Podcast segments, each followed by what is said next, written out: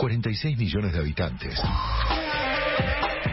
46 millones de opiniones y 46 millones de expertos en un país donde todos somos técnicos.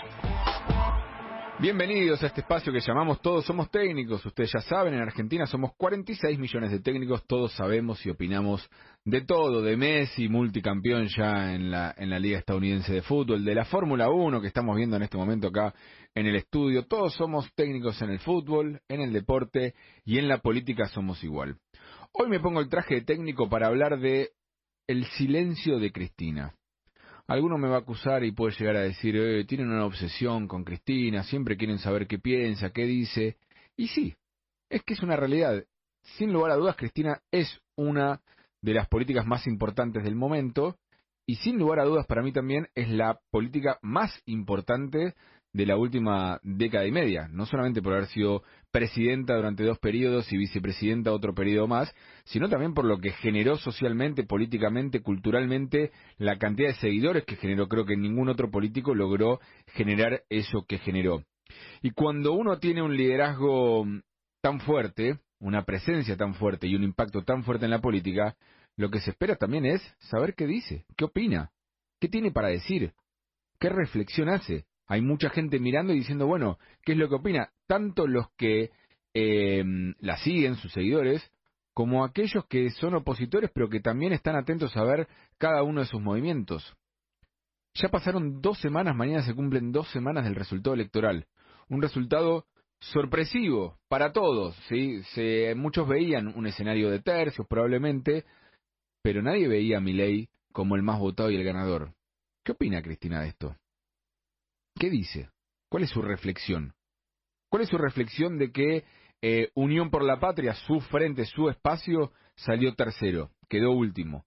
Cayó de 48% en la fórmula Alberto Fernández, Cristina Fernández de Kirchner en 2019 a 27% eh, de paso a paso, ¿sí? de las paso de 2019 a las paso de 2023. 21 puntos porcentuales menos. ¿Tiene algo para decir al respecto? ¿Qué, tiene para decir Cristina Kirchner de la devaluación? ¿Sí? De un día para el otro, ya sabiéndolo de antemano, pero por eh, solamente por un objetivo electoral patear una devaluación que ya se había decidido a después de las elecciones, la podrían haber hecho antes, pero claramente querían eh, sumar más votos. Y Cristina no habló del tema, no dijo nada, ¿está de acuerdo? ¿Es lo que había que hacer? ¿Dirá? ¿O dirá no estoy de acuerdo con esta situación, no creo que sea necesario devaluar? Ella devaluó con, con Kisilov en su momento también en 2014, pero bueno, quizás en este caso no está tan de acuerdo. ¿Qué dice el acuerdo con el FMI? Volvió Massa desde, y terminó de rubricar ese acuerdo, no habló Cristina del tema. Ni, ni siquiera de manera positiva elogiando alguna de las paritarias que se reabrieron esta semana, que arriba del 60% semestral.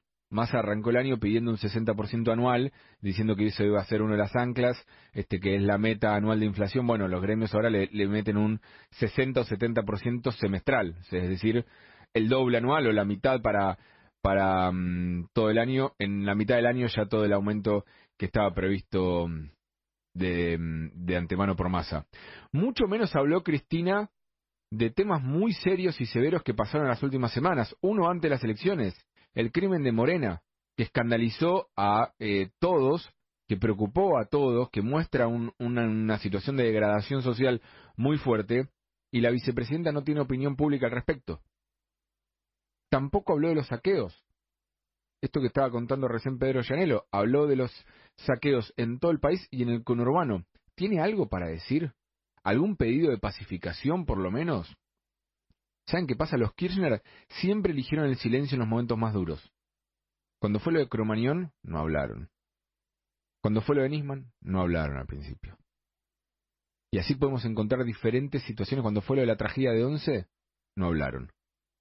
Casos trágicos de la historia reciente de Argentina que estuvieron a los Kirchner como protagonistas en el poder, no hablaron o tardaron mucho en hablar o decir algo. Es cierto que si no hay nada para decir, la verdad que mejor callar. Pero el problema es que cuando lo que tenés para decir es reconocer que todo lo que venís impulsando estuvo mal, ahí es donde se te complican las cosas.